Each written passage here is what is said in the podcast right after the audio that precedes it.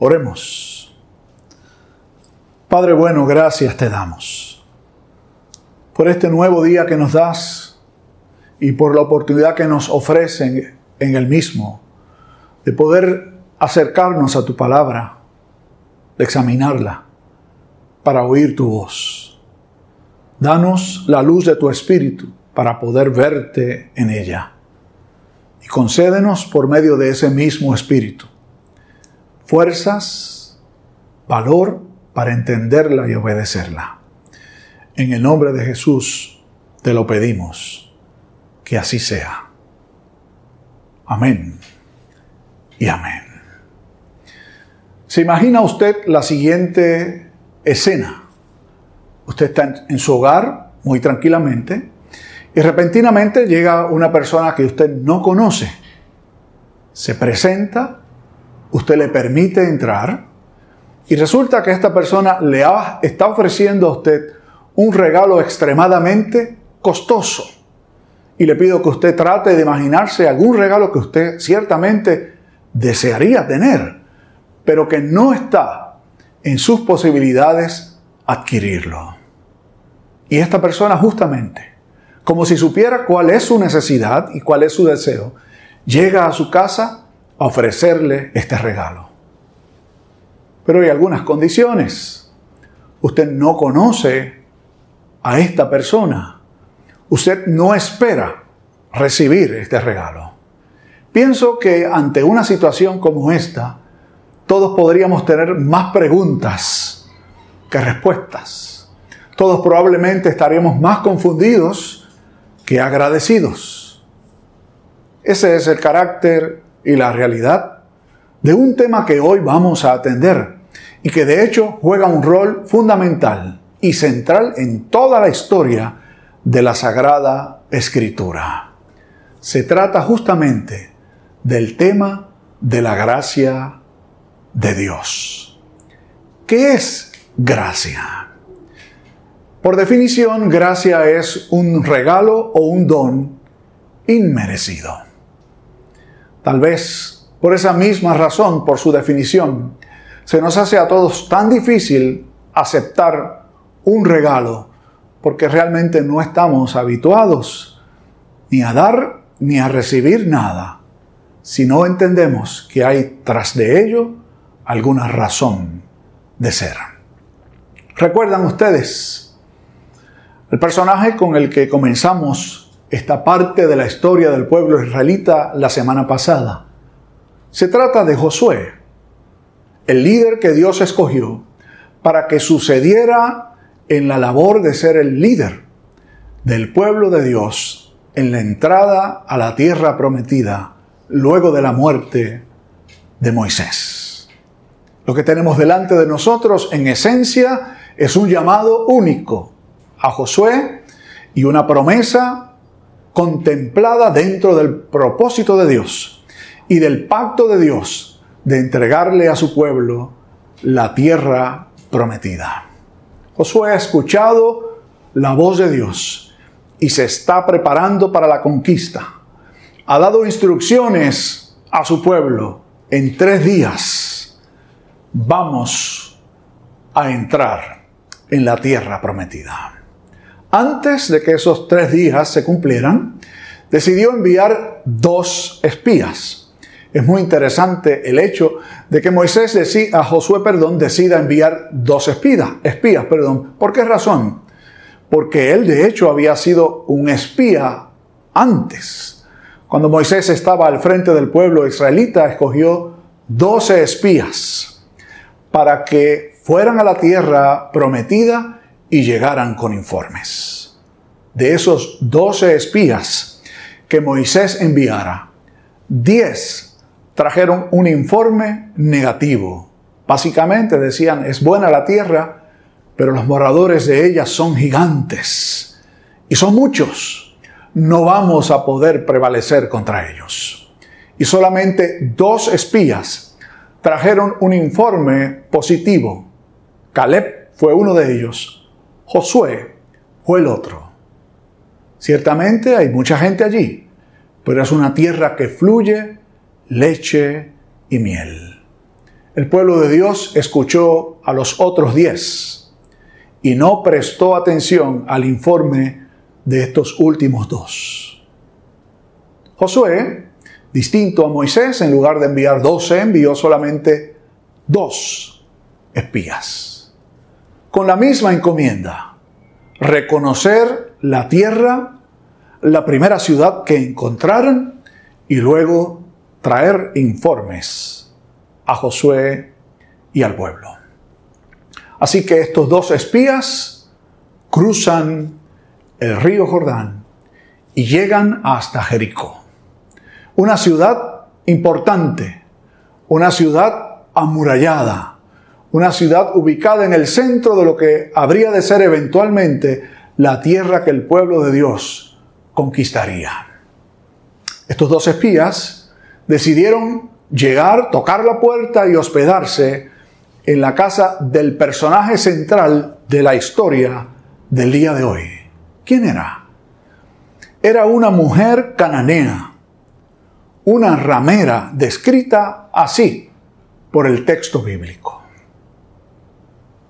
Los hombres de esta ciudad, de alguna forma, se enteran de que Raab ha recibido en su casa a dos espías israelitas. Llegan con informes donde el rey y éste manda a la casa de Raab a sus hombres para pedirle, darle órdenes más bien a ella, de que los sacara del lugar con el fin básicamente de deshacerse de ellos.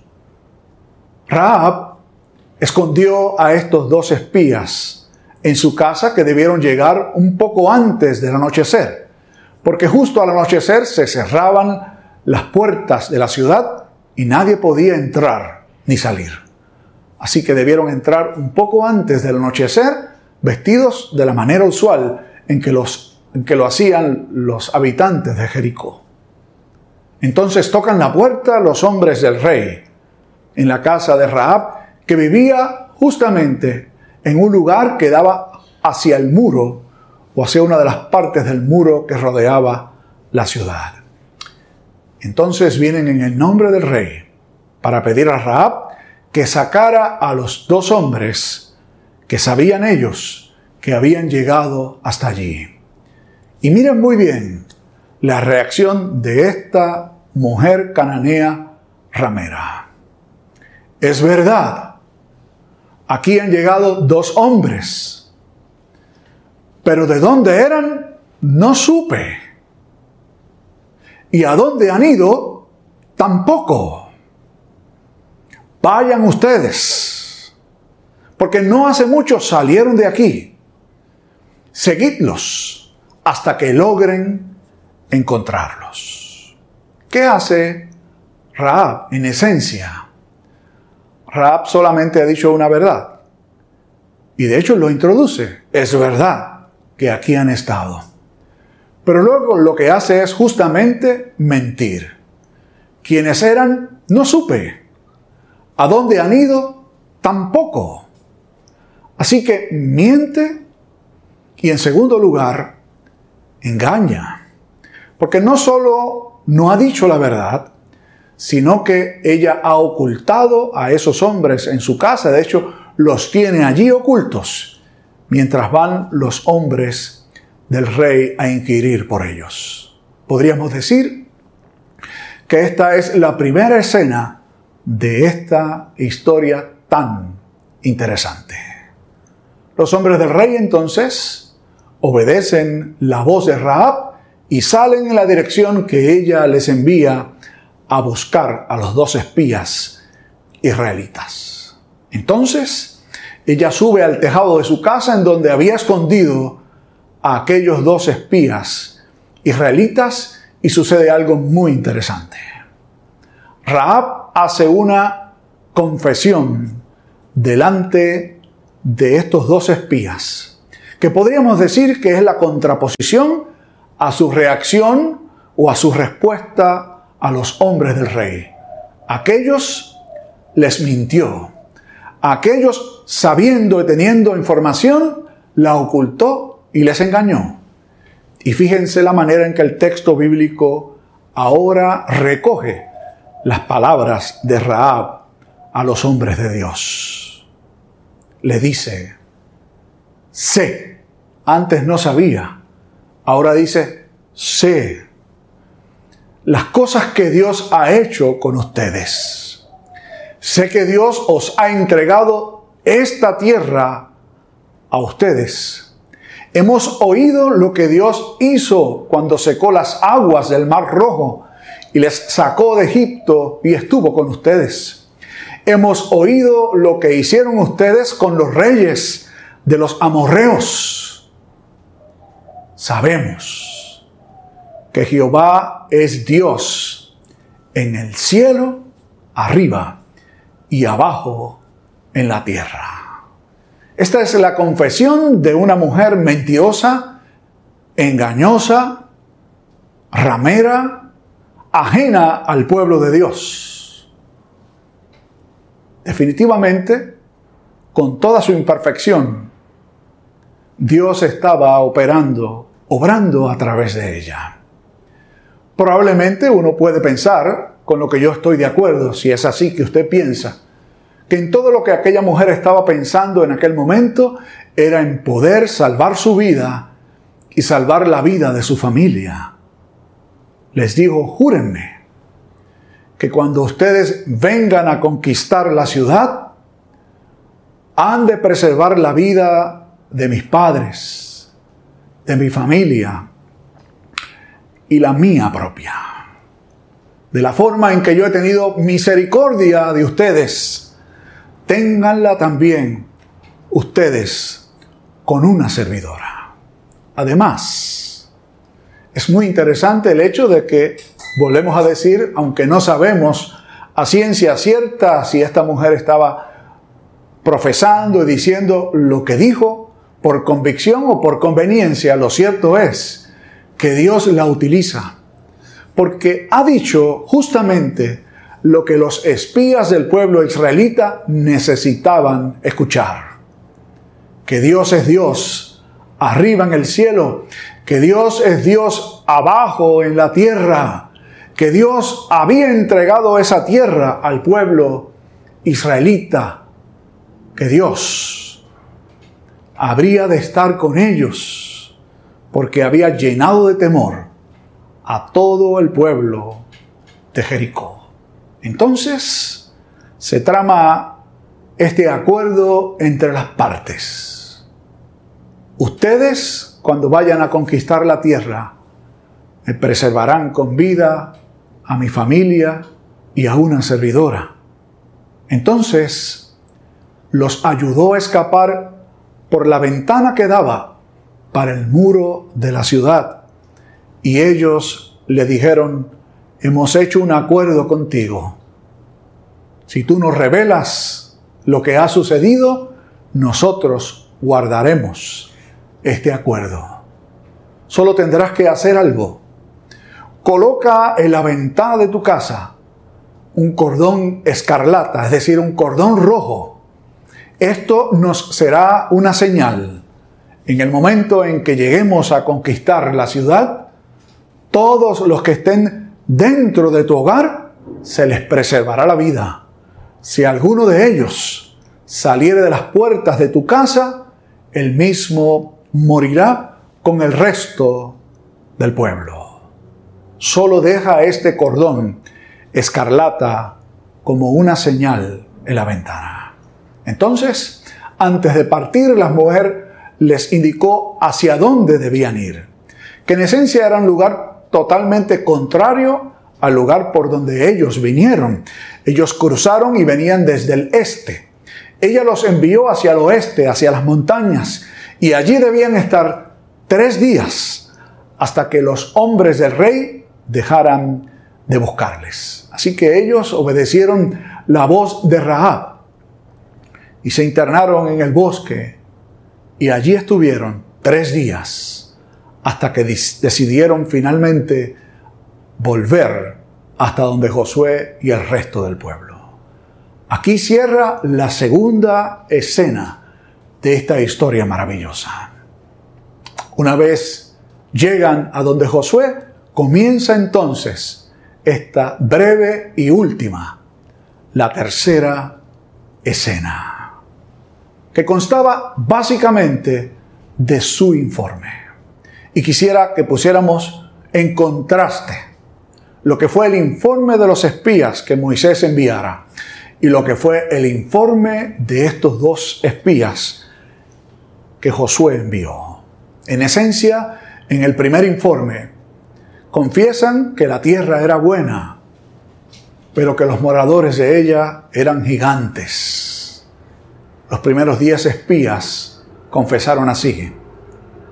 Estos dos han reconocido la tierra y le han dicho justamente lo que la mujer les dijo. Dios nos ha entregado esta tierra y todos sus moradores tiemblan ante nosotros. En el primer informe, gigantes que van a destruirnos.